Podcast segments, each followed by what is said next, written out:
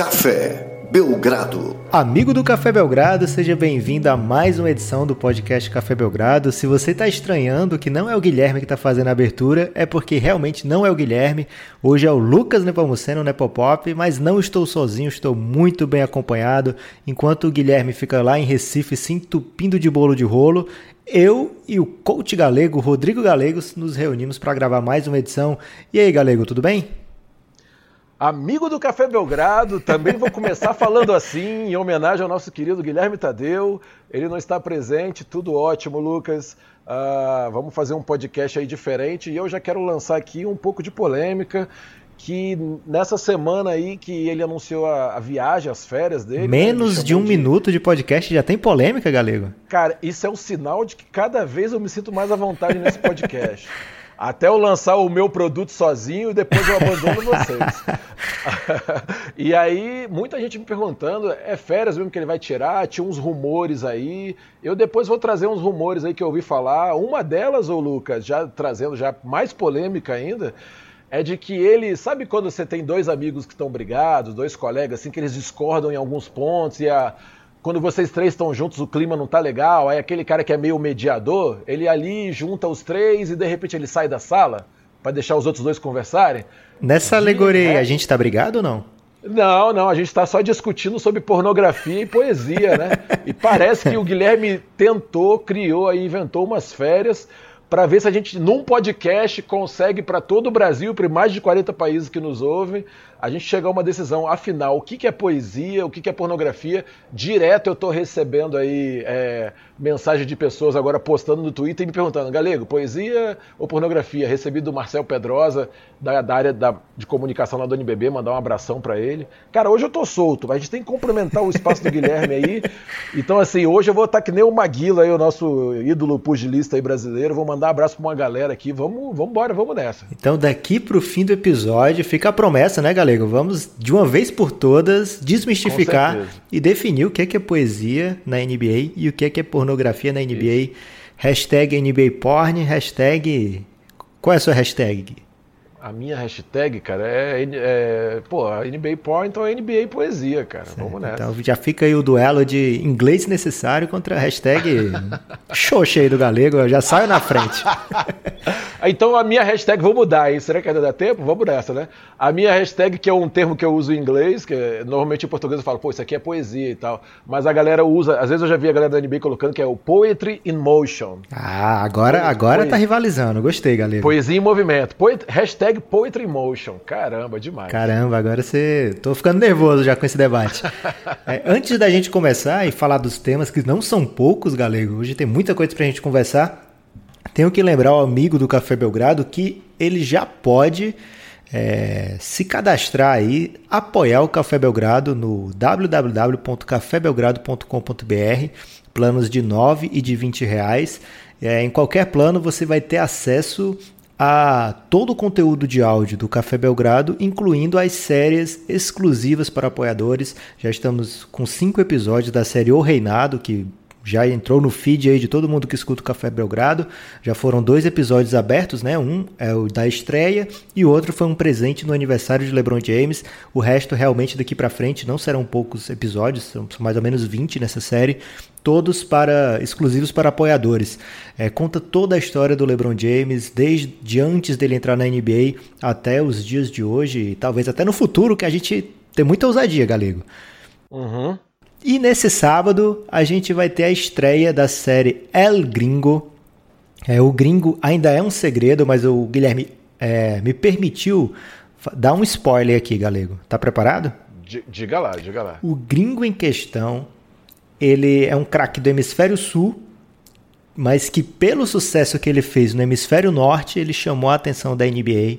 É só isso que eu posso informar hoje, mas não fique triste, amigo ouvinte, porque se você escutar o podcast do NBA Dois Pontos. Lá o Guilherme não tem jurisdição, ele não pode mandar em mim enquanto eu tô no dois pontos. Então lá eu soltei o nome do gringo primeiro, do primeiro episódio.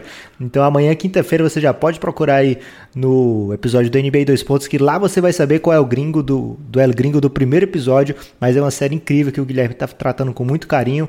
É, já separou vários nomes, Galego. Ele já projetou umas três ou quatro temporadas para essa série. Né? Então não dá para perder. Se você gosta do Café Belgrado, você vai amar as séries exclusivas. E o ouvinte de 20 reais pode participar também mandando pergunta em áudio aqui para o podcast. Hoje o Galego vai responder algumas. E também tem direito a entrar no grupo de apoio contra o sono. Ah, eu vou deixar o Galego explicar o que é o grupo de apoio contra o sono. Rapaz, o grupo de apoio contra o sono, que eu falava que era a favor do sono, né? Não, Esse grupo pelo aí, contrário. a favor do sono é. A gente pode atacar com a galera aí que tá meio estressada, com insônia em casa, a gente pode criar esse grupo também. Mas o grupo contra o sono, cara, é um grupo incrível. Vou contar um relato pessoal aqui mais uma vez. Eu tô com um problema com a operadora que eu fiz uma portabilidade, que eu tava mudando de cidade e tal com o meu celular, e eu tô sem o 4G na rua, não consigo usar, e coincidentemente, onde eu tô ficando em Brasília, a internet mudou para aquela 5GH, não sei o que lá, o meu celular tem um negócio que é do Brasil e não pega. Eu sei que eu fiquei sem 4G, fiquei sem Wi-Fi, eu não acessar de jeito nenhum o Telegram. Quando eu acessei, tinha mais de mil mensagens. E eu falei assim, galera, me desculpa, eu tô enrolado aqui. Contei esse caso que aconteceu. Rapaz, de repente o debate da NBA saiu pra como resolver meu problema do 4G e do Wi-Fi. Então, assim, é um grupo que é, é um grupo meio MacGyver. Lá tem Ele muito resolve- jovem, né, Galego? Jovem é, resolve as coisas. res- resolve todos os problemas, vale a pena. E aí, Lucas, só pra fazer uma questão aí, você estava falando que o episódio 2 do Reinado foi aberto, né? Porque teve o aniversário do LeBron James, vocês deram isso de presente. Sim. É, pedir pra galera não ficar esperando, né? não vai ter no capítulo 3, não vai ser novamente no próximo aniversário do LeBron, tá? No É só dia 30, é só dia 30 de dezembro, tá muito longe, galera. Se Então, for assistir de um aí. em um, a cada, a cada aniversário vai demorar. É, vai, vai contar pros netos, já vai ouvir o último episódio junto com os netos já. É, Galego, tá pronto para entrar na, nos temas quentes que a gente tem para hoje? Vambora que a gente vem aí de um jogo surreal e outros acontecimentos, tô contigo. Então vamos começar com as perguntas dos ouvintes apoiadores de 20 reais. O primeiro que vai falar aqui é o Pedro Casas. Você já participou de algumas polêmicas com ele lá no, no grupo de apoio contra o sono e ele mandou uma pergunta específica para você. Vamos nessa. Olá Guilherme, olá Nepopop, boa noite, tudo bem? Aqui é o Pedro de Belo Horizonte. É, eu queria saber, na verdade, a opinião de vocês sobre o papel exercido pelo Greg Popovich e pelo Eric Spoelstra no Spurs e no Miami Heat, tendo em vista que são times que possuem é, elencos limitados, mas que recentemente têm tido bons resultados. Os dois times conseguiram entrar na zona de playoff. Eu queria saber mais ou menos como vocês enxergam a questão da liderança, a questão tática, o que, que, ele, que, que eles realmente é, acrescentam no, nos seus times. É, desde a questão de liderança, enfim. É, talvez o Galego, coach Galego, fizer parte de algum podcast quiser responder também, vai ser muito bom. É isso, valeu, um abraço. Aí é com você. Vambora. Ah, primeiro, agradecer o Pedro pela pergunta aí. Ah, pô, o coach galego tá pegando, hein, cara? Até mudei minha roupa, eu tô, eu tô me vendendo pra sociedade. É, é um É, perigo porque as pessoas aí. podem querer te contratar para ajeitar a vida delas, Galego. Ah, é verdade. E eu tenho sérios problemas com coaches, cara. Algum dia a gente vai chegar aqui no tema de psicologia do esporte, que é uma área que eu defendo bastante. A gente vai, vai falar um pouco mais sobre isso. Mas a pergunta do Pedro é bastante válida. Assim, eu, eu sou muito fã do, do Greg Popovich, né? Assim, sou bem suspeito para falar. E é um cara que eu acompanho, gosto de ler sobre, leio notícias dele, de, ah, das ações dele, pesquiso entrevista dele no YouTube. Às vezes tem coisas dos tempos técnicos dele, tanto nas derrotas quanto nas vitórias. Adoro de paixão, gosto muito das coletivas dele nos playoffs, de imprensa. Eu, assim, me identifico, não sou tão ranzinza quanto ele, mas sou um pouco ranzinza, assim, com essa, essa necessidade de ter que se fazer o tempo todo esse showbiz, assim, e ser tudo muito divertido e perguntas às vezes nada a ver que saem.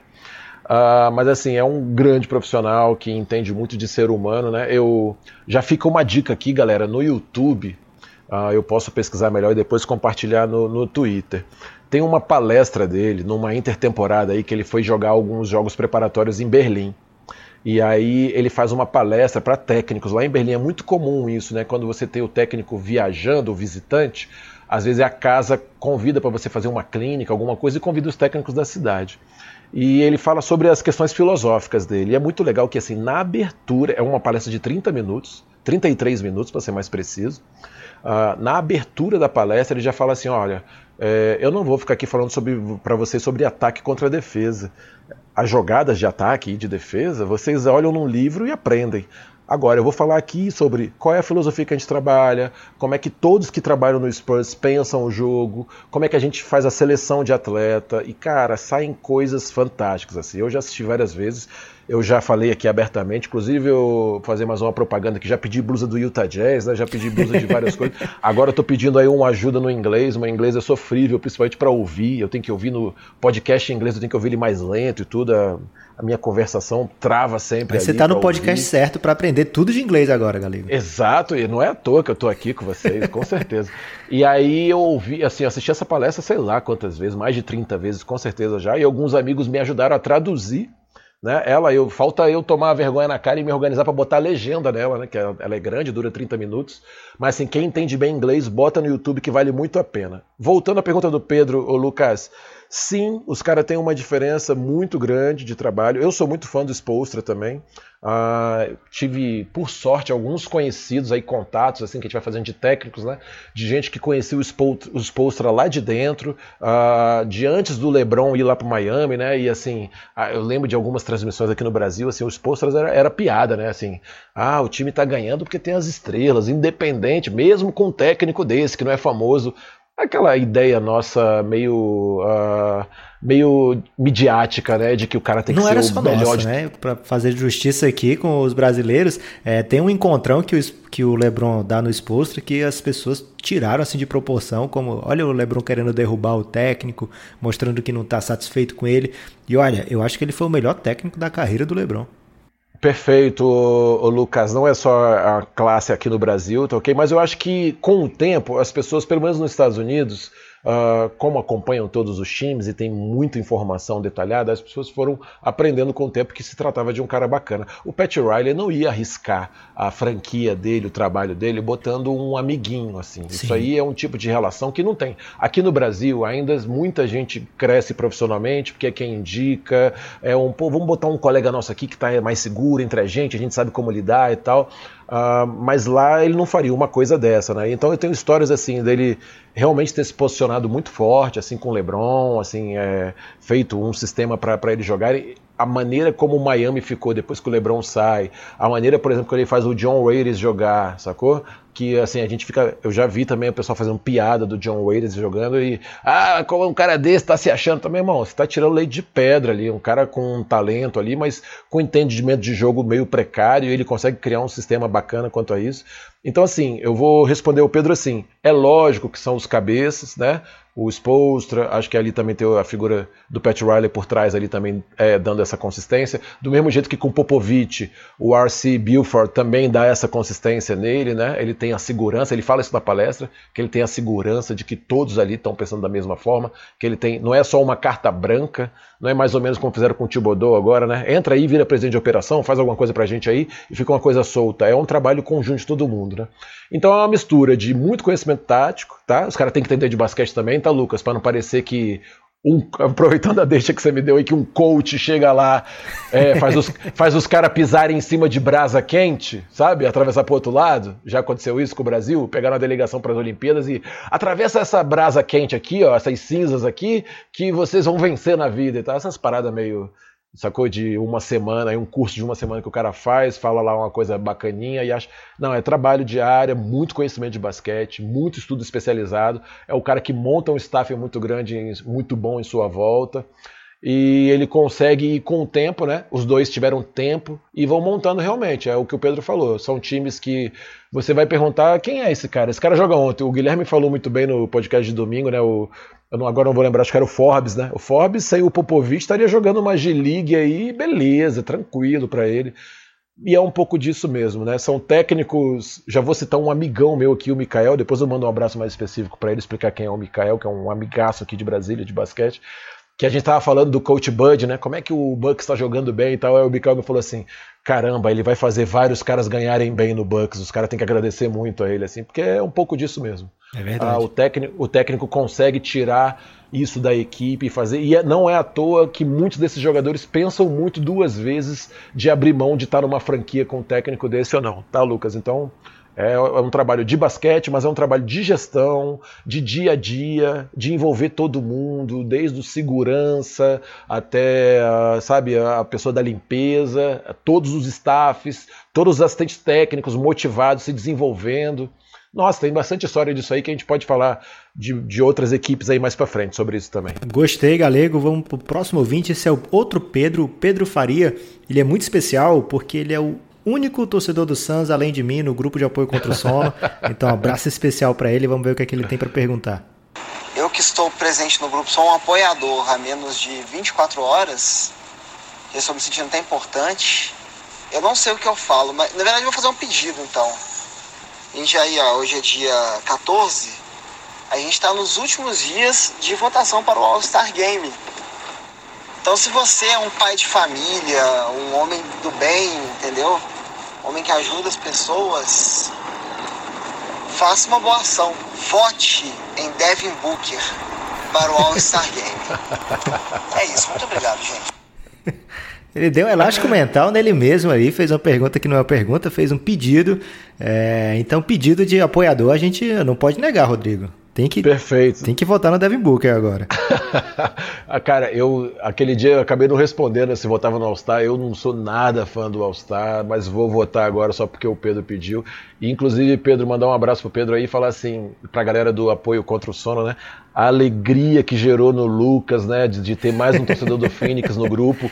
Eu não sei se foi coincidência ou não, mas logo em seguida saiu uma uma categorização de quantos no grupo torcem para quais times, sabe? Uma alegria de falar assim que ele não é o último, ele já não é o último mais, pelo menos que nessa contagem ele tá ali no bolo, tá no meio. É a torcida que mais então... cresce, galego. Uh, mas ó, só voltando, trata-se de um grande jogador, Devin Booker. Uh, eu fico me perguntando assim, como é que deve ser, né, cara? O Koskov lá também, o Igor lá, Cigano Igor, né, que o Guilherme chama, é, passar por um time que está nessa entre querer crescer e fazer tank e ter um, um craque como esse, o cara ter que se aceitar, jogar e não sabe se está jogando tudo, tudo para valer, e aí ele se isola só o jogo para ele, o time não desenvolve.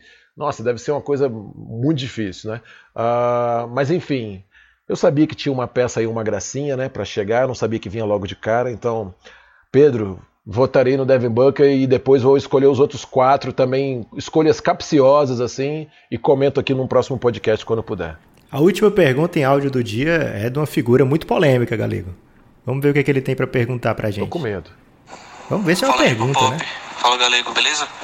É, não tenho uma pergunta, tenho mais um pedido mesmo pro Galego para ele explicar uh, o esquema de triângulo que o Phil Jackson usou nos Bulls na década de 90 lá com o Michael Jordan, que ganhou seis títulos e tal. É, Léo Polêmico aqui no Pop-Up, um grande abraço para vocês e até mais. Legal, muito bom. Falou polêmico, não sei porque eu acertei que era o Léo. É, mandar um abraço pro Léo aí. O Léo também às vezes faz algumas participações, alguns comentários comigo lá bem legais. Ah, na verdade, o, Agora também vou também partir do princípio que as pessoas ouviram outros podcasts que eu participei aqui, né? E um, um dos primeiros podcasts quando eu vim aqui, eu falei sobre o sistema Motion, né? Que o sistema Motion já é um sistema uh, que trata um pouco mais um jogo um pouco mais conceitual, né? Não é uma jogada fechada, ela tem um conceito de espaçamento, de passa, corte. Aí ela pode ser com cinco abertos, com quatro abertos e um pivô, com três abertos e dois pivôs, invariável. Mas o conceito de motion é algo que está começando a se jogar muito hoje no, no planeta Terra, eu diria. Aí olha só que legal, o sistema de triângulo é um tipo de sistema motion, tá? Uh, é, uma, é, um jogo que é um conceito, não é uma jogada fechada. É lógico que ela tem algumas regrinhas. Ele, na verdade, ele eu sem o visual fica difícil explicar, né? Mas ela tem uma posição do armador com o lateral no corner, com o pivô, eles formam um desenho de um triângulo ali e dependendo de onde a bola entrar, qual passagem, qual jogador vai fazer, ela vai inverter para o outro lado, formando um novo triângulo e uma nova situação de corte. E aí nisso está envolvido bloqueio na bola, bloqueio indireto, mão a mão, sabe? Algumas situações de backdoor, situações bem interessantes. É muito difícil treinar motion, Lucas. São coisas que você leva muito tempo. Uh, você fica muito caótico o jogo, se todo mundo quiser decidir a todo momento. Então, assim, você precisa ter uh, muita responsabilidade do time, saber que o time precisa jogar, sabe? Aí eu vou contar duas histórias nisso. Uma que eu li lá no Cestas Sagradas, né? Quando o Phil Jackson conta que ele vinha acompanhando assim a história do Michael Jordan no Chicago e o Michael Jordan pontuava, era cestinha de tudo, MVP de tudo aí, melhor tudo, mas o time não jogava, né? E quando ele assume, ele se surpreende muito, porque ele fica assim, caramba, como é que eu vou falar pro Michael Jordan que ele tem que fazer o time jogar, né? E ele vai lá, toma coragem, prepara uma fala. Quando ele fala com o Jordan assim: olha, você precisa fazer o time jogar, o time precisa pontuar junto de você, não só você pontuar e fazer as outras estatísticas. Ele fala assim: algum, eu não, agora tem muito tempo que eu li o livro, mas não vou lembrar direito. Mas ele fala assim: tudo bem, professor, tô contigo. Sabe? É uma coisa muito legal assim dele, dele colocar à disposição, né? E, enfim, o sistema Motion de, de, depende muito disso, de outras pessoas estarem participando também. E aí a segunda história que eu ia contar, o, o Lucas, o, o, o Golden State Warriors, né? Qual é o sistema híbrido que hoje, existe hoje em dia? Existem pequenas jogadas em forma de motion e eles vão interpretando ali, não fica muito fechado na jogada, né? O Golden State faz isso muito bem. Ontem contra o Devon fez assim de maneira absurda, com uma velocidade, uma intensidade muito grande. Mas aí numa entrevista do Coach Nick lá do Basketball Breaking Down, ele. Seu amigo pessoal Nick, agora, né? Pô, o cara me respondeu, cara. Eu, tô, eu, eu, não sei enumerar mais como que o Café Belgrado tá mudando minha vida, cara. Mas aí o Coach Nick pergunta uma coisa para ele, assim, faz uma entrevista com ele de uns 10 minutos e no final fala assim: Poxa, eu notei que seu time não joga muito é, pick and roll só na bola, né? Que a maioria dos times jogam, né? Só pick and roll, assim, é 80% do jogo deles é pick and roll central ali e tudo. Aí ele falou assim: Cara, eu tenho muito playmaker né, no meu time, tenho muito jogador capaz de criar o próprio ponto, de finalizar, de fazer ponto. Se eu fazer três jogos, três ataques seguidos, só com um pivô e um armador jogando pique e os outros três assistindo, eu vou tirar muito eles do jogo, né? Corrobora um pouquinho lá atrás com o que o Phil Jackson tá falando, e o Steve Kerr foi atleta do Phil Jackson, né? Uh, dessa questão de envolver mais todos os atletas, criar pontuações decisivas para todos. E aí vamos lembrar do Chicago sendo campeão? Um ano é campeão com uma bola decisiva do John Paxson, na outra é com a bola decisiva do, do, do próprio Steve Kerr. Aí numa outra, assim, jogos decisivos, né? Pô, tem um jogo decisivo com o chute do Kukoc, assim, era um time que passou a, a, envolver mais os seus jogadores e aí chegou num nível de excelência muito alto. Então eu, eu, eu vou ficar meio limitado para o Léo, e aí prometo ao Léo e o pessoal com dúvida em triângulo, posso postar alguma coisa mais específica com os movimentos, com o diagrama, assim, que é bem legal de ver acontecendo, tá? Mas em essência é isso, é um movimento constante, não tem fim, tá? E tem alguns conceitos que dependem da defesa. Se a defesa marcar de um jeito, o Michael Jordan ali cortava nas costas, uh, e o pivô jogava um ISO ali um contra um, né? Jogava-se bastante poste baixo, ele fazia quase com mão a mão, jogava uma bola no backdoor. Uh, e ele conseguiu refazer isso no, no, no, Lakers devido à capacidade dos atletas, era muito parecida, né? um cara muito decisivo como, como o, o Kobe Bryant, uh, ele tinha ali o Derek Fisher, que tinha uma liderança boa no time também, tinha uma responsabilidade, matava algumas bolas interessantes, eh, depois o Shaquille O'Neal ali, que também arrebentava no garrafão, então eram alguma, algumas situações parecidas que ele conseguia montar. Gostei, Galego, acho que o Léo está satisfeito também. E de certa forma já entra mais ou menos no assunto, o filé do podcast de hoje, que é, é o seguinte. É, depois que o Galego começou a frequentar aqui o nosso podcast, ele, a gente se tornou uma conversa diária, né? Uma pessoa é. que a é. gente sempre conversa, uma pessoa que a gente sempre usa para tirar dúvidas.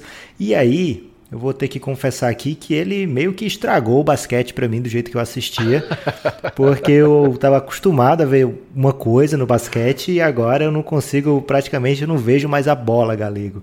É... Eu posso já criar polêmica para explicar isso aí? Pode, claro que pode. Você era um viciado em pornografia, né? é, isso aí a psicologia explica, algumas é, perversões mesmo, o ser humano cria isso, tá? E você foi mais um, assim, você foi, fica tranquilo, isso aí acontece mesmo.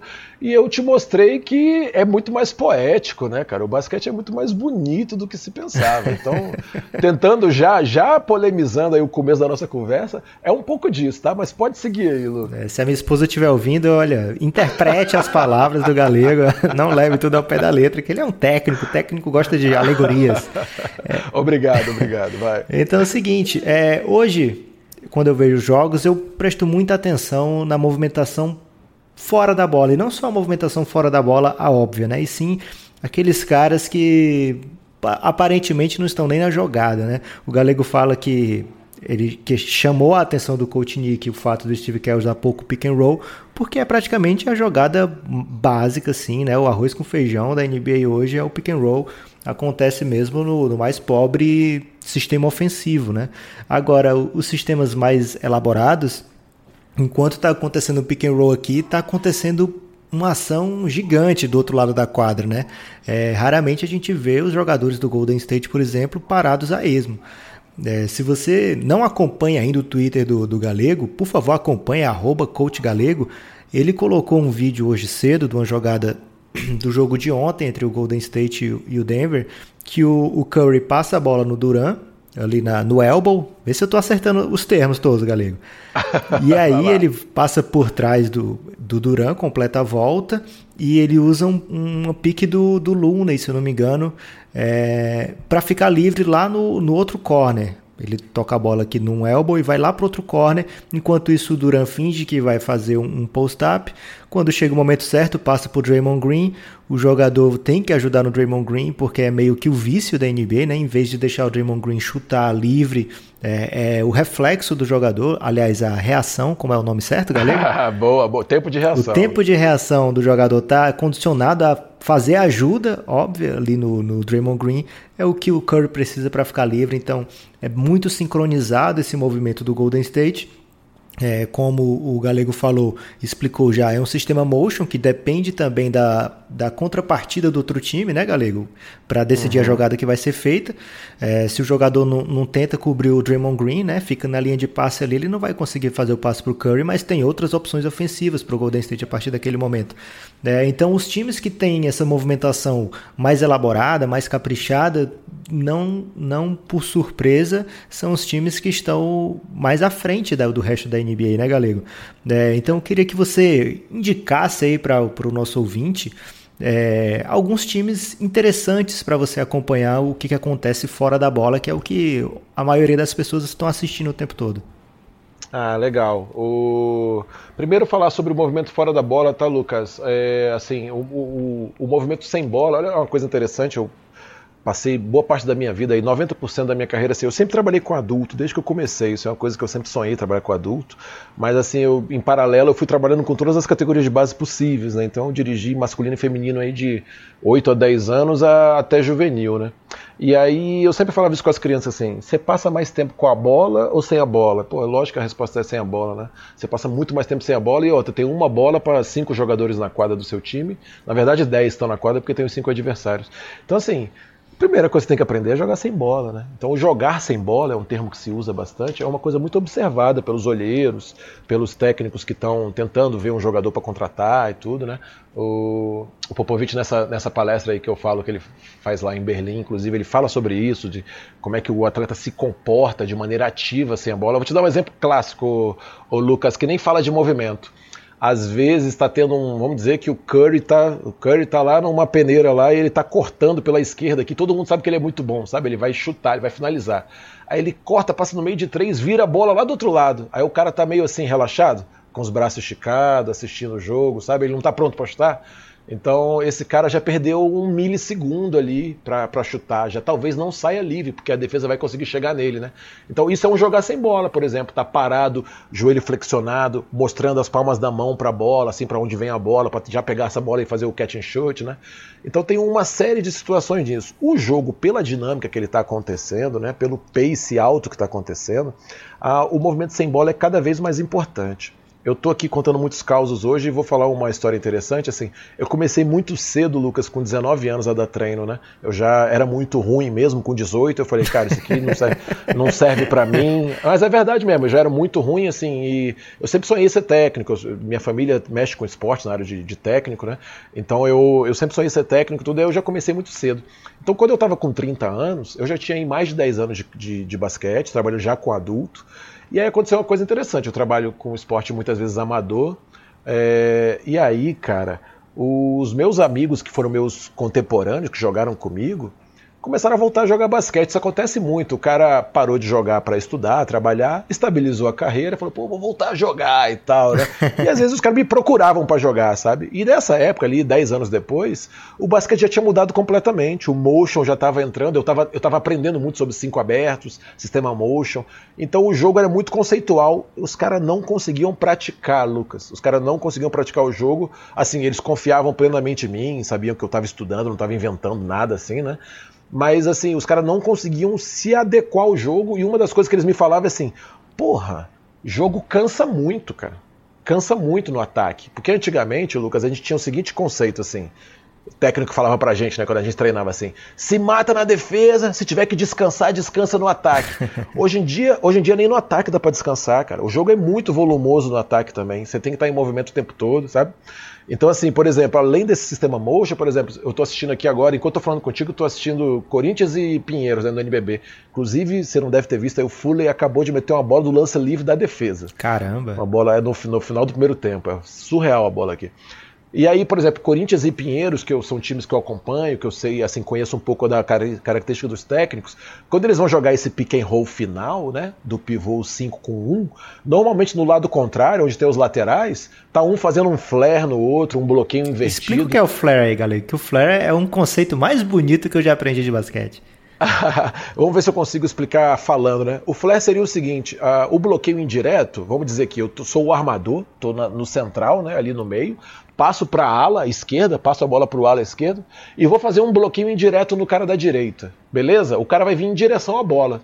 Ficou claro esse sim, ângulo aí? Até agora sim. La... Você... Eu bloqueador, eu bloqueador, tô indo pro lado contrário da bola sim. e tô trazendo o cara do lado contrário em direção à bola para ele receber e finalizar, tá? O flare é o inverso disso. É quando o bloqueio, por exemplo, é como se eu tivesse no meio, passasse essa bola para a esquerda, mas quem vai bloquear é o cara da direita vai vir me bloquear e eu vou me afastar da bola.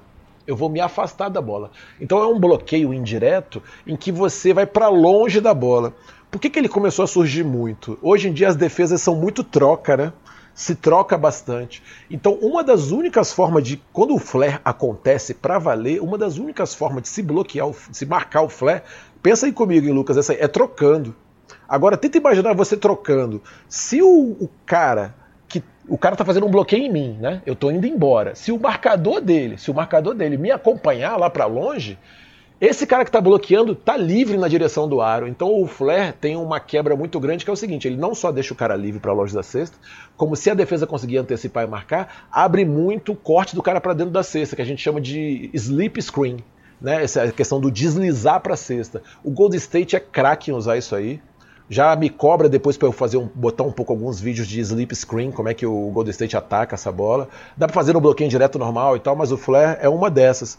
Então assim, o, o jogo sem bola hoje em dia não se joga sem bola mais, o, o Lucas. Aí eu vou ter que bola... discordar de você, Galego, porque eu vejo muito Fala. o Phoenix Suns e vejo outros times também, e eu fico procurando o, a movimentação dos outros e não rola, cara. Perfeito. Não, perfeito. Uh, vamos, então vamos lá. É porque existem movimentos e movimentos, tá? Por exemplo, às vezes a gente vai fazer um ISO vou fazer um ISO que o cara tá com muita vantagem no mismatch, beleza? Sim. Então eu preparo os Hoje que o três... Guilherme não tá aqui para controlar inglês necessário, tá voando solto aqui, tá uma delícia. eu, não tô nem, eu não tô nem notando, cara, eu não tô nem, tô nem notando. Vai, vai mandando ver aí. Uh, e aí, às vezes, o cara vai jogar assim numa lateral, ele vai tacar um ISO ou central. Vamos dizer que numa lateral, ele vai tacar um ISO, ele caiu no mismatch, ele, tá, ele é um pequeno veloz, tá contra um Vamos só explicar, porque vai que alguém caiu de paraquedas aqui no podcast e tá perdido. O ISO é uma jogada de ISO isolation, né? O cara isso, de um contra isso, um. É, todo mundo se afasta para ficar o isolation. Isso, e o mismatch, que o Galego tá chamando a atenção, é quando, por exemplo, o Stephen Curry está sendo marcado pelo Richel Holmes do Phoenix Suns, um, um cara, eu usar o exemplo fácil, usei um cara que ninguém é, conhece, né? Eu, você foi levemente contraditório. Então, agora, já veio o Magui, já veio o Magui tá marcando o boa, Stephen Curry. Boa, boa. Então esse é um mismatch óbvio, o Curry tem várias maneiras de atacar esse mismatch, né? É isso mesmo. E aí, assim, normalmente se limpa a quadra, né? E aí você faz o seguinte: ou você abre os cinco, ou você bota assim três do outro lado. Dentre eles, ele deve ser um pivô que chuta, né? E você bota o pivô ali meio que é quase atrás da tabela. Por quê? O que, que ele vai fazer? Ele vai rodar para o lado contrário que o cara cortar. Por quê? Porque o marcador dele, fatalmente, quando esse cara for batido lá em cima, ele vai entrar para ajuda, né? Então eu viro, eu viro uma bola no lobby pass, entendeu? Eu viro uma opção no lobby pass e tal. É por isso que hoje em dia, por exemplo, o Golden State nas formações deles, por exemplo, ele jogou com o Zaza Pachulia dois anos. O Zaza Pachulia é um cara que não pega a bola no alto, socando. Sim consegue dar umas assistências, ajudava ali numa coisa ou outra. Ele era tipo eles foram... um, Bogu, um Andrew Bogut pobre, né? O Pachulia fazia. É, é, o Bogut ainda conseguia pegar umas bolas no alto, né? Então, assim, eles começaram a optar. Aí vem, já veio o Magui, porque é um cara que já consegue pegar mais no alto. Não à toa, hoje em dia, esses caras que pegam o lobby pés estão bem conceituados no mercado, né? O Capela, e inclusive mandar um abraço aqui pro Fábio Malavase, que ele, eu comecei a ouvir o episódio de vocês com o Fábio Malavase e vocês começaram a falar capelar e tal. Eu, caraca, que vergonha. Eu falei capela, cara, quando eu tava lá e tal. e aí o Fábio Malavase logo destruiu essa mania de vocês aí de é o francês europeizar, é, europeizar os nomes. Mas enfim, ba basicamente é isso, assim, tem muita variável, tá? Tem muita variável na, na no, no, jogo de basquete. E às vezes, quando você vê todo mundo paradão, sim, pode estar todo mundo muito cansado, pode ser uma coisa proposital, os chutadores estão prontos, ele quer realmente assim que faça ajuda porque a bola vai entrar em algum ângulo, tá? Mas assim, na maioria das vezes também, outras vezes, é o time que tá, tá, tá sem um conjunto tão grande assim ainda. Uh, aproveitando isso, é, eu gosto. Quem, quem, é legal de ver assim, movimentos, né? O, o Celtics faz isso, né? Tá aí tropeçando. A gente foi falar do bem do Celtics. Cara, eu assisti Brooklyn Nets contra o Celtics é... e que jogo delicioso, galego. É, é. O Brooklyn Nets também utilizando o tempo todo rotações ofensivas Isso. assim muito interessantes, né? Movimentações Excelente. variáveis assim o tempo todo mudando. É, o Celtics também, mas o Brooklyn conseguiu abrir é, depois e, e deslanchou no jogo. Exato. O Brooklyn está com um sistema muito legal de jogo. O Golden State faz isso muito bem. Vale muito a pena, eu chamo a atenção, já falei isso aqui, assistir o Bucks. O Bucks chega na transição com os cinco abertos. O tradicional pivô, que às vezes vinha pelo meio ali fazendo trailer, que a gente chama, né, que é cortando ali o meio do garrafão para receber a bola, é o Brook Lopes. Ele para dois metros de distância da linha dos três. É. Se ele tiver livre, ele pega e chuta. E ele está com aproveitamento assim melhor do que muitos grandes jogadores aí da NBA. Então, assim, é, é, é, uma reinvenção do jogo, né? Eu não estou falando assim que basquete tem que ser isso agora, tá? Mas assim, tem gente já capaz capacitada conseguindo fazer isso. É bonito? É bacana, pra caramba. Tem gente fazendo outros tipos de basquete. Isso é mais delicioso ainda, porque a gente vai não se acostumando com um modelo pasteurizado de jogo. Tem muita coisa interessante acontecendo. Uh, eu acho que vale a pena assistir o Indiana pela intensidade que eles colocam também no jogo. Eu gosto bastante da maneira que eles correm a quadra. O Bogdanovich, a maneira que ele está sempre se colocando, ele se escondendo no cantinho. O Bogdanovich é um cara que tenta não ficar fazendo muita rotação, como você falou, Lucas ele está sempre se escondendo de lado contrário no corner, porque ele tem um catch shoot bem interessante ali. Uh, Cara, e o Denver, fugiu... o Denver, Galego? O Denver é ótimo. O Denver tem uma intensidade muito bacana. Oh, já tentando agora fazer um gancho já para um próximo tema nosso aqui. Ô Lucas, se eu te conto assim, ó, chego para você e falo assim, ó, caramba, Lucas, você dormiu, cara, você perdeu o Denver e Golden State, cara. O Denver ontem só no primeiro tempo, contra o Golden State, campeão de tudo, fez 60 pontos nos caras. tu ia achar maneiríssimo, né? Mas eles tomaram 79, né, cara? E é isso que eu ia perguntar. É, o Denver, ele fez um. Ele tem essa movimentação o tempo todo e tudo. E fez um jogo, assim, de pontuação alta, mas nunca conseguiu realmente entrar no jogo. É a defesa do Golden State que tirou o, o ritmo, o jeito de jogar do Denver é uma coisa de uma noite só, onde o Jokic não estava inspirado. É, como é que a gente para essa defesa? Oh, desculpa, esse ataque tão potente, né, que se mexe tanto, que é tão, que tem tantas armas. Que tipo de defesa é, dá para ser feita para tudo bem, o Golden State talvez não dê para marcar, mas outros times que usam esse sistema, por exemplo, o Brooklyn estava imparável nesse dia que eu comentei uhum, sobre os Celtics. Uhum. E o Brooklyn encontrou uma maneira de parar os Celtics, né? Foi até usando uma defesa zona ali por boa parte do jogo. Isso, é, mas isso, quais isso. são as defesas adequadas assim para fazer esse tipo de contra-ataque a esses ataques muito elaborados? Ó, oh, Lucas, a gente vai ter que fugir sempre disso assim, é Depende, tudo. Você vai me ver respondendo muito depende, Sim. porque, novamente, é um jogo, é um organismo vivo. Não né, vou te acusar de, de estar no muro, Galego. é um, não, eu, vou, eu não, vou, não vou abrir mão de me arriscar aqui a falar algumas coisas, não. Assim, é um, o jogo de basquete ali é um, é um organismo vivo em mutação o tempo todo ali, né? Então, por exemplo, a maneira como o Golden State começa o jogo tira muito a moral do Denver. O Denver joga bem o primeiro tempo, né? Mas o Golden State ganha muita confiança. Eu acho que assim, agora eu vou citar o meu amigo Mikael. O Mikael é um grande amigo meu aqui em Brasília. Trabalhamos muitos anos juntos. E o Mika, a gente, eu sempre brinco aqui, faço piada, ele é um hacker de, de basquete, assim, ele baixa jogo, que já baixa jogo antecipado que nem existiu ainda, ele já tem baixado. Ele assiste de tudo, assim, e ele se comunica fácil em inglês, assim, ouve tudo, comenta muito de NBA comigo. Muitas das dicas, das coisas que eu, que eu trago aqui para vocês. Eu passei por uma curadoria com ele antes, porque é um cara que eu respeito muitas opiniões assim. Inclusive na Liga Ouro, ano passado, ele foi meu adversário, ele foi assistente do Búfalos.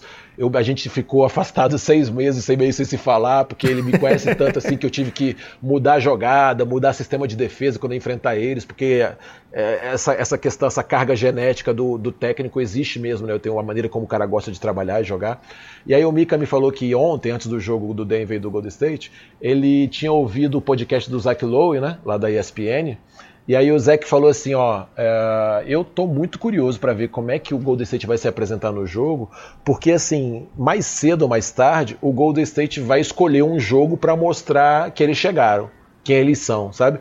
E fez muito sentido ser ontem, né? Porque ontem era confronto direto pelo primeiro lugar né, e contra um time que está sendo badalado. E esses caras, o Lucas, por mais que a gente ache assim, ah, o cara tem a vida ganha, queria ter a vida dele, esses caras perdendo 24 jogos na temporada, sei lá quanto, acho que eles perderam uns 18 jogos já na temporada, esses caras estão no dia a dia ouvindo também, cara. Esse ano aí tá difícil, aí, assim, os caras estão sendo testados, eles, eles têm amor próprio, esses caras estão meio engasgados de fazer um puta jogo assim pra a galera olhar e falar assim, é, é mesmo, não dá para vencer eles não essa temporada ainda, sabe? Então ontem, assim, eu acho que foi um somatório de fatores. Eles fizeram um jogo muito intenso, ofensivamente. Eu há muito tempo não via, eu tava conversando, o Mika estava comentando isso comigo, eu concordei. Há muito tempo eu não vi um jogo com passes tão rápidos e preenchimento de espaços tão rápido como eles fizeram. Né? Eles fizeram uma proposta defensiva em cima do Denver muito interessante. Eu tenho assistido o jogo do Denver porque estou curtindo ver, eu, sempre uma temporada ou outra eu escolho alguns times para acompanhar para eu conseguir desenvolver o olhar do, do, do, da evolução da equipe, né? Se eu ficar assistindo tudo muito de tudo, eu acabo me perdendo. E o Denver, assim, dificilmente foi enfrentado por algum time com uma agressão tão grande como houve no Jokic ontem. Ontem, assim, tem alguns ângulos ali que assim que o Jokic entra no poste médio para o poste baixo, né, do meio do garrafão para baixo, eles dobravam imediatamente, né, eles botavam para usar, elas são muito grandes, tem altura de pivôs, né, então dobravam, o Jokic não conseguia fazer aquele passe bom dele que ele faz, uh, e a galera às vezes preferia tomar um não sei se você lembra aí, você vai lembrar. Várias vezes o Jokic tomou uma dobra, ele passou num cara cortando pelo garrafão, o cara foi lá e enterrou, né? Sim. Mas isso, isso valia muito mais a pena na proposta do jogo você ir tirando o ritmo deles, não é a principal jogada deles, não tem bola de três, tô tomando de dois, nem toda hora eu tomei essa bola. Assim, no jogo de basquete acontece uma coisa, Lucas. Hoje em dia, com a abertura da quadra como ela tá, você não vai falar que consegue marcar todos os cantos da quadra. Então o que você vai fazer? No scout que você tem do adversário, você vai escolher assim, ó, aonde que eu prefiro, se eu tiver que tomar cesta, tomar sabe? Aonde que eu prefiro perder o jogo, sabe? Para no final você falar assim, caramba, fizemos de tudo, perdemos, os caras mataram essa bola, eles foram foda mesmo, eles merecem e tal. Então o, o Golden State teve uma proposta muito agressiva para cima do Jokic. Acho que outras equipes vão começar a pegar esse exemplo. Lógico que precisa de material humano para fazer isso. O Golden State também é um renomado time com sistemas defensivos. E eu achei que o, Gold, que o Denver deu muito mole na defesa, cara. Assim, lógico, o Golden State jogou muito bem, acho que não teria como perder ontem, tá? Ontem foi um dia típico, assim, não tem como ganhar de um time desse, assim, muito difícil.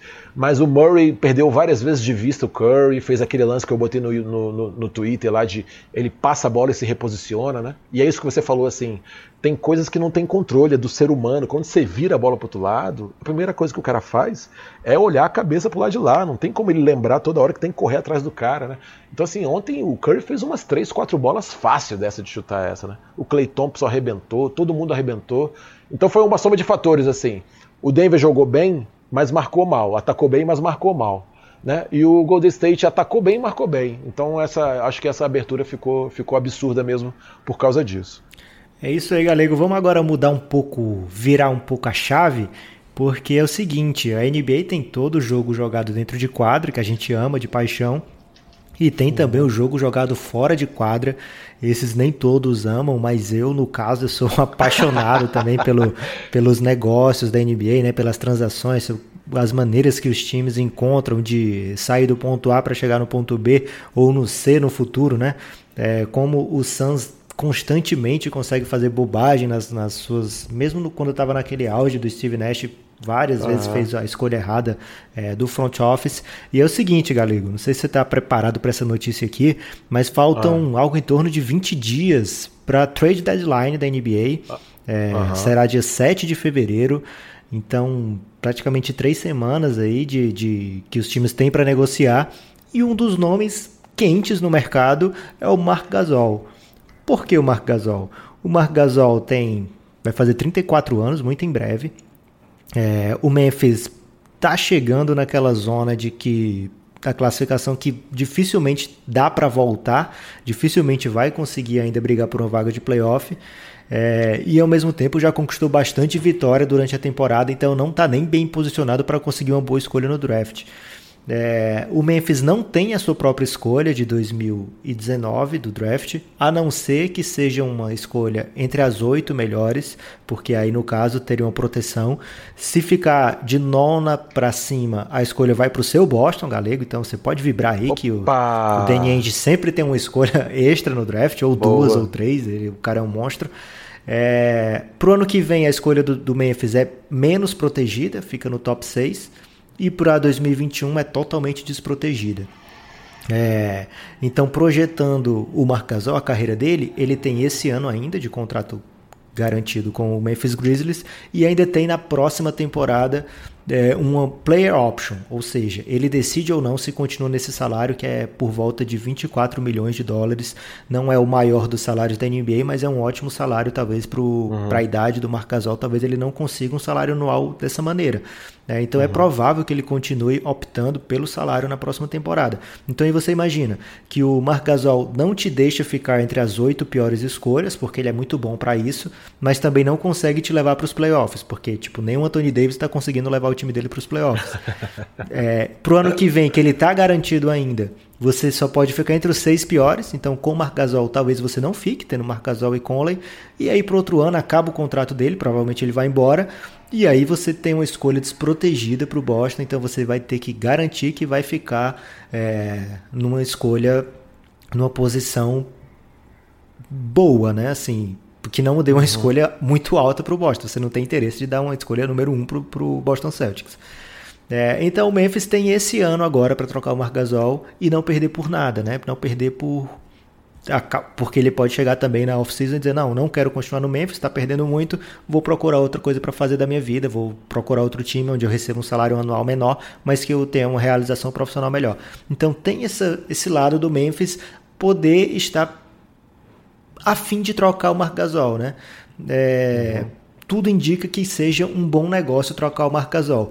Mas ao mesmo tempo, você olha para os outros times da NBA principalmente os que estão disputando alguma coisa, não adianta também o, o Phoenix Suns falar, não, eu quero o Marc Gasol, não vai fazer sentido, né? É, então, os times que estão disputando alguma coisa, é difícil achar uma casa para o Marc Gasol, Galego. Eu falei para você uhum. que a gente ia tentar encontrar uma casa para o Marc Gasol, você encontrou alguma? Cara, não, agora, mas eu queria fazer um. aproveitar isso e fazer assim, pô, você falou que tem aprendido muito comigo, né? Que mudou o pensamento de ver o jogo e tal. Rapaz, eu nem ligava para essas coisas antigamente. E graças à infelicidade da sua uh, presença diária na minha vida, agora que a gente conversa de basquete todo dia, eu já me peguei questionando agora, cara, mas e a negociação de não sei quem? E tô lendo notícias sobre negociações, é tentando entender melhor. Pô, uma delícia, cara, isso tá acabando com a minha vida. Eu quero consumir só basquete na quadra, cara. De, deu para mim. Então, só para falar pra galera que tá ouvindo aqui, diversas vezes agora eu vou no WhatsApp lá no, no, no Lucas, me explica isso aqui que tá acontecendo. A última foi a do do, do Houston Rockets, que eu vou querer que você fale sobre ela aí, com aquele contrato de, de, de experimento lá de 45 dias com, com agora com House, né? É, e House. agora eles se, se, ferraram.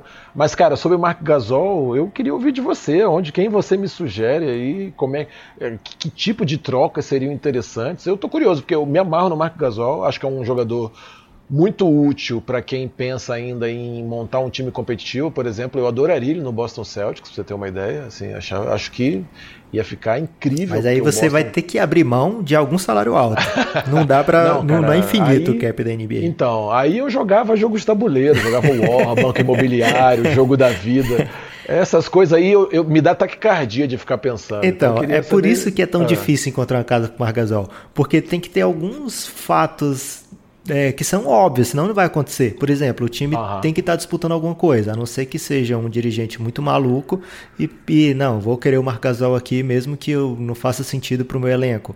Aí pode acontecer, mas vamos fazer de conta que não existem mais GMs malucos.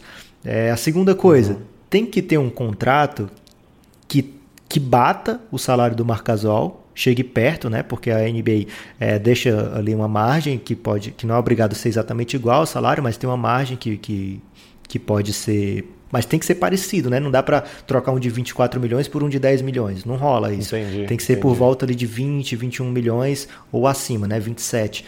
É, então tem que ter um contrato mais ou menos desse e que outra coisa, que não seja de um jogador muito útil para o time, porque é, eu vou perder um útil, trocar por outro útil, talvez não faça sentido se o time já está muito bem, né?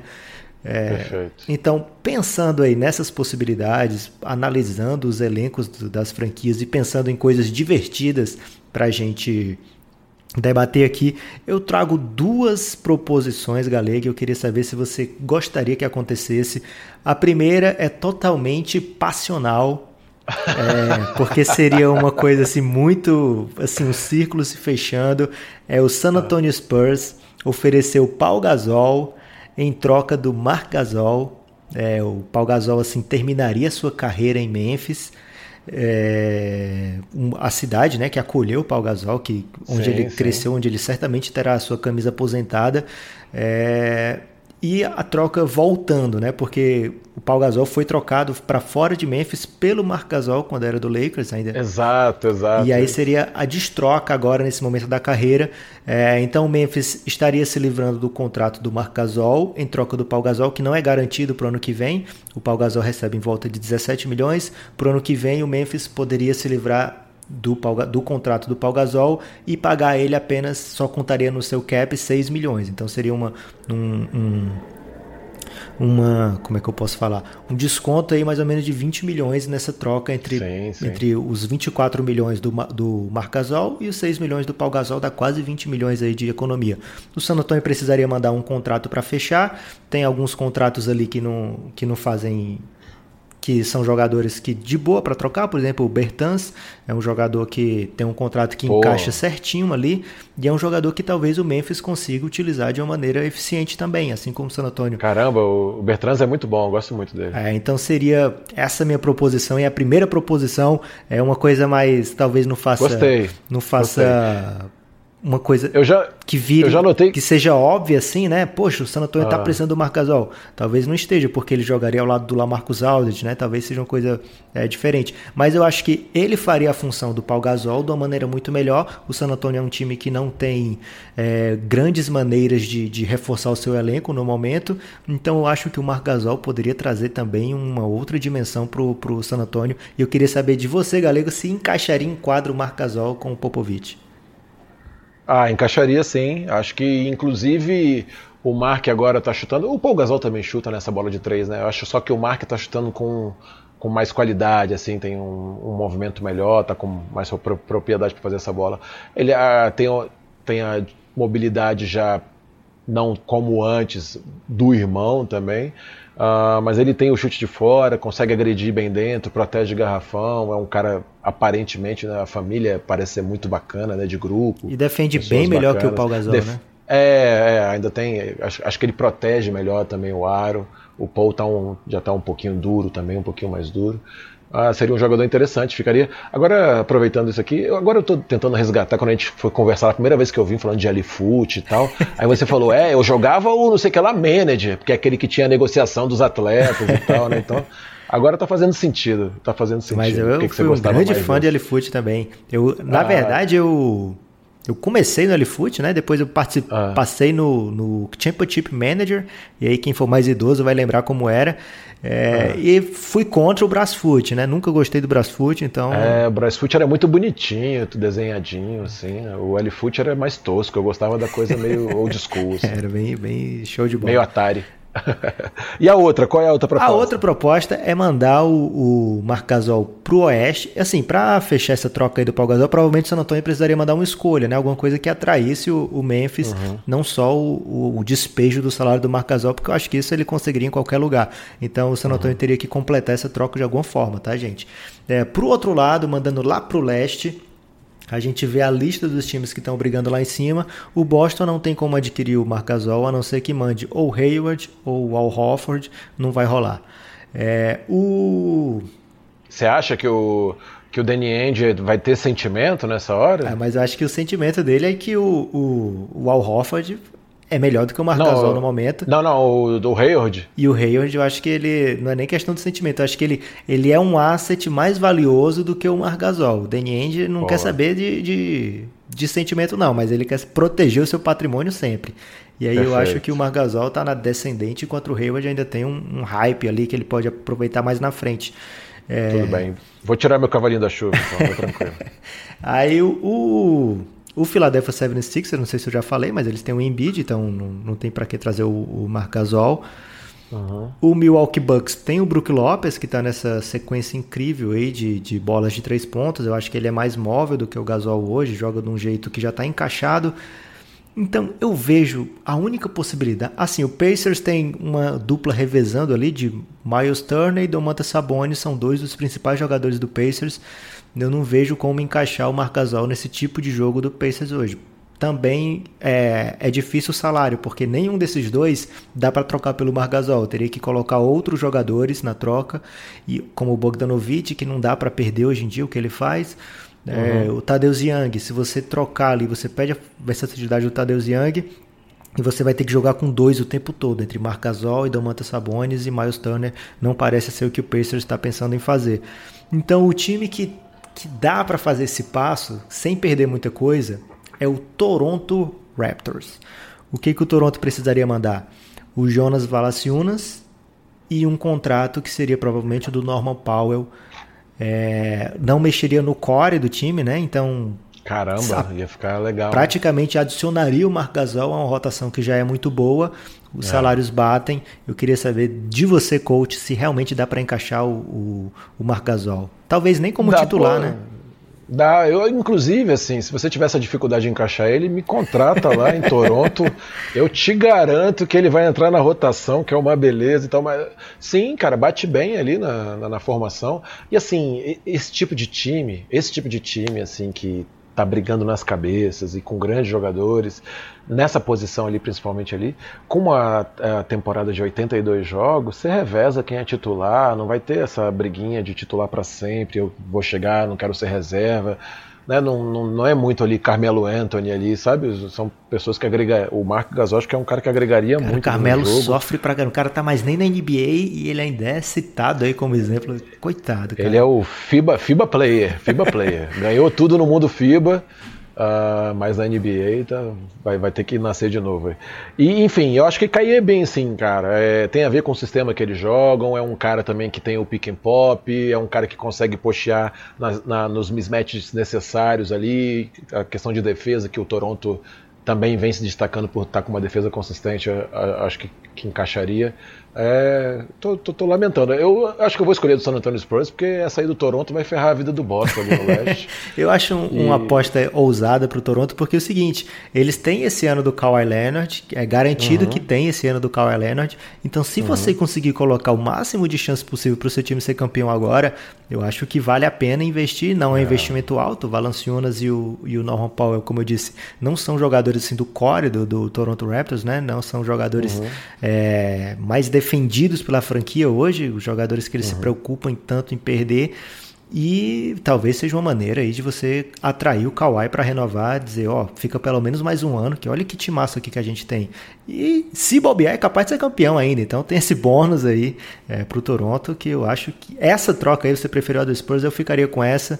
É, é, o ouvinte do Café Belgrado pode palpitar, mandem todas as suas reclamações Boa. aí pro Guilherme, arroba o Café Belgrado no Twitter, ele fugiu do podcast, mas não vai fugir de vocês, amigo ouvinte. E agora, coach galego, é, assim, e tem a, a opção também do, do, do, Memphis trocar o Conley, né? É, uhum. Não faz muito sentido, talvez, você trocar o Marcasol e continuar apenas com o Conley no, no, elenco. Eu acho ainda que vale a pena você ter um jogador como o Conley, porque fica muito ah, mais rápido o é. seu rebuild, né? Se você tiver um, ele tem um uhum. contrato ainda é, de certa forma que é grande ainda, né? Então dá tempo você remontar o time e ainda aproveitar o Conley.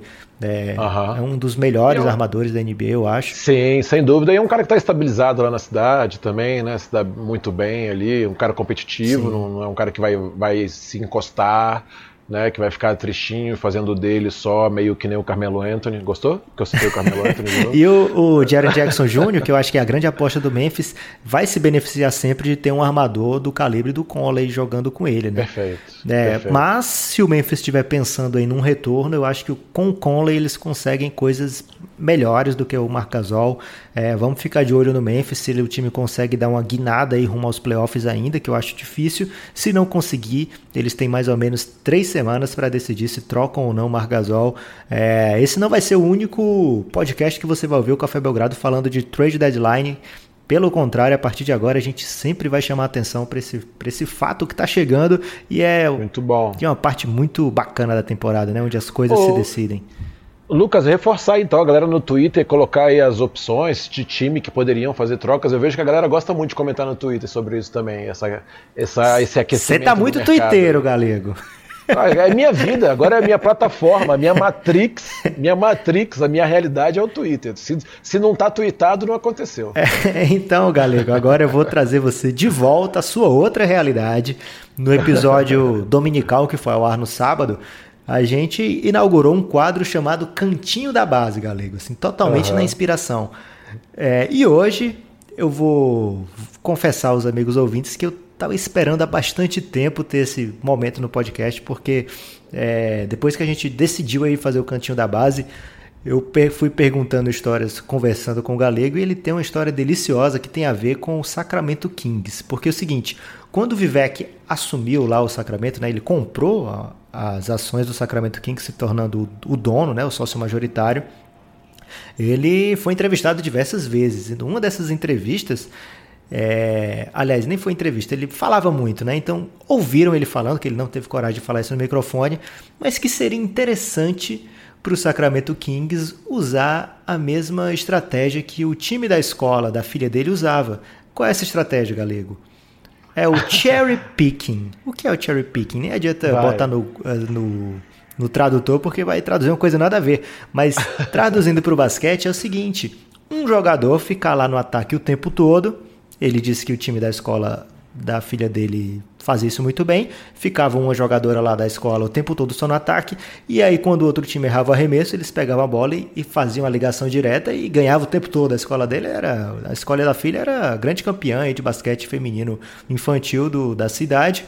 E ele ficou é, querendo implementar essa estratégia na NBA. Eu comentei rindo isso aí pro Galego uma vez, quando a gente estava fazendo é, comentários aí sobre o Vivek, sobre esses novos donos da NBA que acham que entendem de tudo. E o Galego falou que isso já aconteceu uma vez na base, é isso, Galego? É, comigo se aconteceu uma vez, né? Imagina no Brasil com outras pessoas já aconteceu, né? É, assim, infelizmente, né, a gente tem no, no, basquete brasileiro, na parte formativa, né, a gente tem um problema de poucas pessoas é, especializadas em basquete. Né, a, a, tendência é que isso não se desenvolva tanto porque os currículos de educação física estão ficando muito pasteurizados, né, diminuíram o tempo de duração do curso, diminuíram algumas matérias específicas das modalidades. Então, assim, ou você ama muito o basquete e aprende sobre ele para trabalhar, ou vai pegar um cara que jogou bola, que já viu basquete na TV, e aí o cara quer entrar na quadra para dar treino, né? Então, eu estava dirigindo uma categoria de base em Brasília, E aqui a gente tem uma liga muito legal chamada Liga Criança, ela existe há mais de 20 anos já. E ela assim, é, uma, é uma liga gratuita para as idades de 12 e 13 anos, sabe? A gente faz uma liga, tem a reunião entre os técnicos, ela é gratuita. Quem apita os jogos, olha só que legal, Lucas. O jogo de 12 anos, quem apita é um jogador de cada time da categoria de 13. Eles recebem uma clínica dos árbitros, né? A federação tem uma parceria com a, com a liga. Eles vão aprendendo um pouco sobre apitar, porque a nossa ideia aqui era formar a pessoa para a vida, para o esporte. Né? Então, o atleta, quando passa a ser árbitro uma vez, ele começa a entender um pouco a dimensão do que é o jogo, de que às vezes ele erra também, né? E que ele vai se confundir, que não é tão fácil apitar assim. Então, você vai educando tem, tem árbitros nacionais no NBB de Brasília que já apitaram no NBB que começaram nessa liga, que é muito legal. E aí eu estava dirigindo um, um, um, torneio. Mas é, é, igual ser professor? Quando não sabe, ensina? É a mesma coisa para ser árbitro também? Quando não sabe jogar, assim? apita? Quando não sabe. Não, não, não, não, não, não, não, não, não, não. Porque você falou que você jogava e como não sabia jogar, você foi ensinar. É, não, não. O meu caso é diferente. Assim, nesse caso, assim, às vezes eram jogadores bons mesmo. O, normalmente a gente faz uma reunião com os técnicos e o técnico escolhe assim dois garotos que levam jeito para organizar, que tem, tem que ter, lógico, umas características pessoais boas, né, de conduta e tal. Mas é, não tem a ver com os a gente pega os caras que não jogam tão bem, não. Não tem essa a ver, não. É mais a questão de formativo mesmo. Você foi capcioso agora, tentou me tirar da, da zona de conforto aqui. Mas eu balancei, mas me segurei. E aí eu fui jogar um torneio que era um sub-12 misto. A gente estava com um problema muito grande de, de meninas aqui em Brasília. Como é o problema de meninas, Galego? É, a gente tá, tinha poucas meninas praticando basquete ah, tá. nas equipes, né? E aí a gente não estava conseguindo jogar, montar times, né? montar equipes. Então a gente fez um, um trabalho misto lá, juntou uh, algumas meninas com os meninos, fez um torneio lá para jogar. E aí, assim, o Distrito Federal aqui ele tem assim uma dimensão legal, tem várias cidades em volta. Eu fui com um time que era metade da escola que eu dava aula, da escola do Guilherme Giovanoni, mandar um abraço pro Gui, que eu sei que o Gui ouve o Café Belgrado correndo, dando uma corridinha aí, parceiraço. Ele que foi aluno aí... do Galego na escola. Não, ele foi dono da escola e ele me contratou para montar a escola lá. E aí a gente fez uma parceria com uma outra escola assim que tinha, a gente tinha cinco atletas, ele tinha mais cinco, a liga permitiu que a gente fizesse essa fusão. E aí fui jogar, né? O torneio. Esse jogo era na casa do adversário, tava lotado de pai do lado da quadra, assim, berrando, um ginásio fechado que dava muito eco, assim, né? Os pais torcendo. O pai não sabe regra de basquete, a gente tem uma monocultura esportiva, né? Só de futebol, e a gente tá jogando lá. E o técnico, assim, eu sou, olha, eu, quem já me viu, quem já trabalhou comigo que tá ouvindo aí, eu sou muito intenso, assim, na quadra, vibro, grito o tempo todo, tô em pé o tempo todo ali e tal, no adulto. Mas na base eu tento ficar sentado, elogiar as crianças, deixar elas tomar as decisões delas, elas errarem, ficarem nervosas, apoiar, porque é um momento de aprendizado, de formação, né? independente de vitória e derrota. E aí eu notei que o técnico do outro lado estava muito ansioso, assim, cara, ir para um lado e para o outro, meio torcedor, assim, aquele cara que sonhou em ser técnico da TV, né, imitando. E aí ele começou a gritar, começou a gritar, o jogo estava um pouco igual, só que os meninos e as meninas deles eram muito melhores que as minhas. As minhas tinham dificuldade de quicar e se deslocar, mudar de direção e tudo. E cara, normalmente, quando a gente tá num jogo assim, poxa, você tem que cuidar do adversário também, sabe? Você, eu sempre falo isso na base. Na base, você não é responsável só pelo seu time. Você é responsável pela conduta do adversário também. Fazer o jogo ficar igual ali. Não que tem que ser pau a pau. Se eles ganharem, mérito deles. Mas criar situações para que meu time também possa se desenvolver, né? E aí eles abriram lá 10, 15 pontos, mas ele não estava satisfeito com essa diferença. Ele queria mais. E aí eu vi que ele pediu um tempo e eu fiquei assim, cara, pediu um tempo, tá ganhando de 15 pontos de mim, que, que parada é essa, né? Quando ele voltou, era posse de bola minha, era, foi uma cesta dele, ele estava marcando pressão em mim, eu estava indignado que ele estava marcando pressão no sub-12, né? As meninas não conseguiam bater o fundo bola, aí, pô, você tem que lidar com a menina tremendo, chorando e tudo, mas vamos lá, faz parte do professor. Quem dá aula de basquete sabe do que eu tô falando, isso aí. E aí, cara, ele, ele, eu bati o fundo bola e eu vi que tinha um menino lá na frente, né?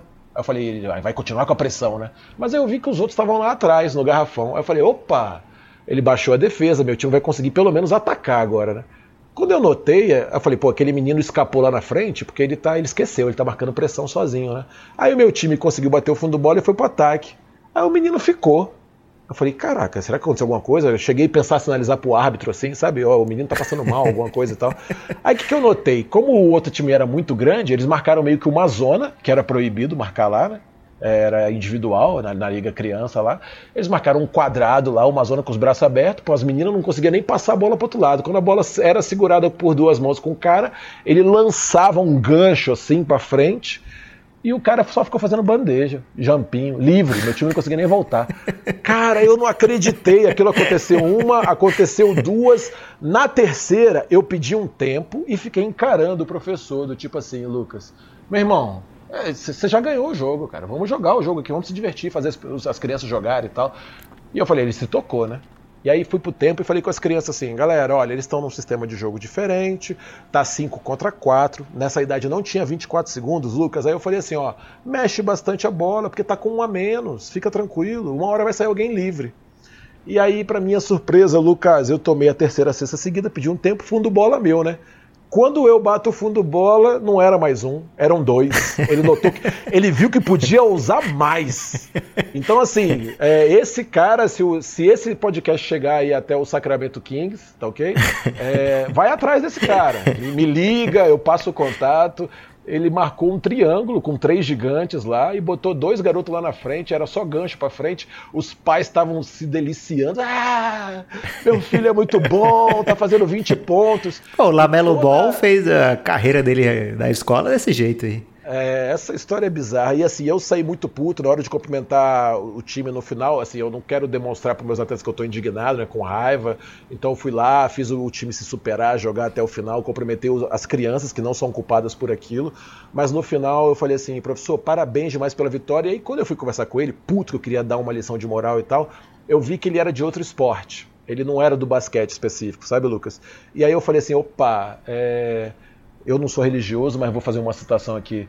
Olhei para o céu e falei, pai, perdoar, ele não sabe o que faz, né? ele não conhece o basquetebol, ele não conhece o basquetebol. E aí eu fiquei mais tranquilo assim, falei, esse é o mal do nosso Brasil, né? A gente tem pouca gente realmente com especificidade de basquete que domina a modalidade. Mas é isso, eu joguei com um time que jogava com três na defesa e dois no ataque. Experiência incrível. Esse aí não era o momento francamente, mas virou um, crossover aí de cantinho da base com o momento francamente. É... Queria aproveitar aqui, Lucas, e aí vou fazer meu destaque final, tá? Eu tô falando bastante hoje aqui. E aí eu não sei se está no final já, mas eu vou fazer o meu destaque final, qualquer coisa eu antecipei ele, porque fala exatamente sobre torcida. O Rodrigo Alves, é, ele postou hoje, eu não vi o jogo inteiro do San Antonio Spurs com o Charlotte, vi só o primeiro tempo, e eu queria ver a chegada do Tony Parker, o Tony Parker entrando na quadra. Eu me amarro nesse lance de torcida. Acho que a gente precisa melhorar muito no Brasil ainda numa cultura esportiva. Inclusive, o Lucas, talvez a torcida da NBA precisa aprender com a Euroliga, que faz algumas torcidas muito interessantes lá, a galera vibrante, mesmo uma coisa que acho que ali ah, não vai rolar, cara. Nunca vai acontecer isso na NBA ali deve mexer bastante. É, não sei, é alguma coisa eles têm que pensar para sair desse monofásico no, no, mesmo, no mesmo tom aí. Uh, mas aí, cara, o Rodrigo postou, e aí mandou um abraço pro Rodrigo o seguinte, pô, o bicho comentou, cara, o meu post que eu fiz no Twitter, eu tô realmente, já foi coach Nick, agora foi o Rodrigo. O Rodrigo Alves, fase, uma é, o Rodrigo Alves, uma curiosidade, mandar um abraço para ele aqui, agradecer também a participação lá, e assim, o meu nome também é Rodrigo Alves, né? E quando eu comecei a entrar no mercado, assim, uns 10 anos atrás, comecei a dirigir campeonatos mais importantes, que o meu nome na súmula sai Rodrigo Alves, não tem como escapar. Mas às vezes vai, vai para entrevista, alguma coisa, aí eu falei, caraca, Rodrigo Leonardo. E eu li o rebote muito, né? E eu falei, cara, eu não vou botar Rodrigo Alves, que vão achar que o jornalista virou técnico, daqui a pouco vai dar, vai dar matéria, o crédito vai ser para ele. Depois eu pensei comigo assim, pô, mas se eu for mal, também a culpa vai ser dele, não vai ser minha. Mas aí eu preferi botar o Galego, que é um apelido de infância. E o Rodrigo, cara, postou, cara, a homenagem que o time faz para ele no final, né? A torcida, perdão. O Charlotte bota ele no último ataque. O time do San Antonio tá perdendo. Beleza, não é um jogo valendo, não é playoff e tal. Muita gente fala assim, é, mas é porque não tava valendo nada e tal. Mas, meu irmão, não interessa. Isso aqui no Brasil, muitas vezes no futebol, o cara ia estar tá sendo chamado de mercenário lá e tal. O cara é aplaudido pelo ginásio inteiro, é uma parada assim comovente. Eu sou chorão pra caramba, fiquei emocionado assim quando vi a cena. Uh, e acho que Uh, é para isso que existe o esporte, sabe? O esporte é um fenômeno social para isso, para mexer com as pessoas, para deixar boas recordações, para te motivar a fazer coisas melhores. Então, assim, eu fiquei extremamente comovido, achei bonito demais e fica aí como destaque final que a gente pode torcer de melhores formas uh, e não, não entender que a carreira do atleta é muito difícil, Lucas. É, o cara sofre muita pressão, muita insegurança, apesar de que a gente está falando de milhões aí, mas ver o Derrick Rose aí, beleza, tá milionário e tal, mas assim, acabou, assim. aquele Derrick Rose que ele já foi um dia, ele tem que aceitar que nunca mais vai existir naquele formato. Então, pô, às vezes o cara troca de time por vários, vários motivos e eu me incomodo muito com esses xingamentos, essas provocações pro mal, assim, ser mal agradecido ao atleta, sabe? Então foi, foi bem emocionante para mim. Muito bom, Galego, mas ainda não podemos escapar do destaque final que você prometeu aí a gente debater pornografia e poesia. Será que vale a pena, Galego, tirar essa dúvida ou é melhor deixar essa dúvida aí na mente da população? Cara, o podcast está grande. Eu vou só falar então o que, que eu achava. Quando eu dou treino, e isso surgiu muito deudo nos meus treinos, eu adoro. Agora eu estou acompanhando, assim, eu, eu, quando eu posso. Eu fui nos jogos agora que estou me deliciando. Estou indo nos jogos do Brasília, no NBB, e estou indo nos treinos do Cerrado, está se montando para a Liga Ouro. O time do Cerrado está naquela montagem inicial da cultura, que você tem que ensinar e definir com o time qual é o tipo de defesa que vai fazer, com qual situação, qual é a melhor bola que vai jogar e tal. Quando aquilo começa a acontecer 30 dias depois, às vezes no treino eu sou muito pilhado, assim, né? A galera pergunta se às vezes eu uso algum tipo de, de produto, Red Bull, assim, Red de Bull. energético, exato, mais um possível patrocinador pra gente aí, quem sabe. Mas aí, às vezes eu me pego falando alto com os atletas, ó, isso aqui, isso aqui que vocês estão vendo, cara, isso aqui é poesia, cara. Isso aqui é poesia. É essa combinação dos movimentos, né? E eu, cara, fui pego de surpresa quando você chegou com esse lance da pornografia. Eu não entendi, cara. Eu não entendi, sabe? Então, assim, eu, para mim, agora, até dei o braço a torcer lá no Twitter, que é a minha Matrix agora que eu tô vivendo mais, e eu falei: olha, eu concordo, tenho que dar o braço a torcer. Esses lances isolados aí é pornografia pura mesmo, é orgasmático mesmo, sacou? Você chega no, no clímax com, com a jogada. E eu acho que essas jogadas mais combinadas, sistemas uh, táticos, tanto defensivo quanto ofensivo, uma coisa previamente combinada que o cara consegue, às vezes, no ato final, improvisar ali, sair uma coisa muito surreal, muito legal, assim, eu acho poético demais. Então, da minha opinião, ah, no momento de hashtag paz aqui, é, querendo somar com você e não dividir, tá? Porque senão o Guilherme vai, vai ficar feliz aqui de ter criado discórdia na, e a gente tem que mostrar união na ausência dele, para ele ficar mais indignado ainda. A minha sugestão seria essa: que pornografia fosse os lances mais plásticos individuais e que poesia fosse essas coisas mais combinadas, mesmo feito por muita gente, já que você disse que poesia é escrito por uma pessoa só, né, Lucas? Gostei, Galego, mas não sei se eu vou dar o braço. Eu queria, eu queria saber a sua opinião, queria saber a sua opinião. Não, vou, é você, vou continuar é que... defendendo a pornografia na NBA, sim. é, tem lances aí que muita gente participa, tem muita mão, Galego, para ser poesia, cara. Quando tem muita você mão... Vai, você vai ter que entrar... tem muita mão, foi ótimo. Você vai ter que entrar em medicação pesada para abrir mão dessa sua permissão. Cara. Quando tem muita mão assim é suruba, galego, não tem jeito. é, um abraço, amigo ouvinte. Não perca, sábado, El Gringo.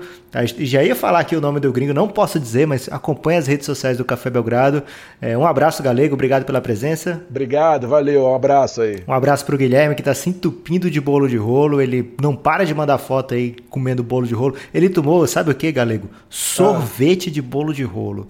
Ele, ele não está se controlando, então vamos desejar aí é, que a insulina dele. É insulina que chama quando o cara toma muito açúcar? Que ela haja. É, que ela vamos torcer bem. que ele não precisa de nenhuma intervenção aí nesse sentido. Se cuida, Guilherme. Até a próxima.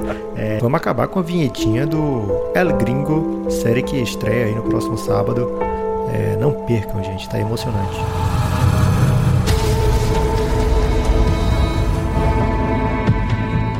Dirk Nowitzki, 10-time All-Star, NBA Finals champion. How does that sound? Unbelievable. Unbelievable. Whatever you, whatever you got, just say, you know, it's Giannis Antetokounmpo. Antetokounmpo. Luka Doncic with the full corner on the buzzer. Are you kidding me? The young man, 18 years old, drills it from full court. What is going on? Are you serious? For the last pick of the first round of the NBA draft, America's game, the Portland Trailblazers select Arvidas Sabonis of the Soviet Union.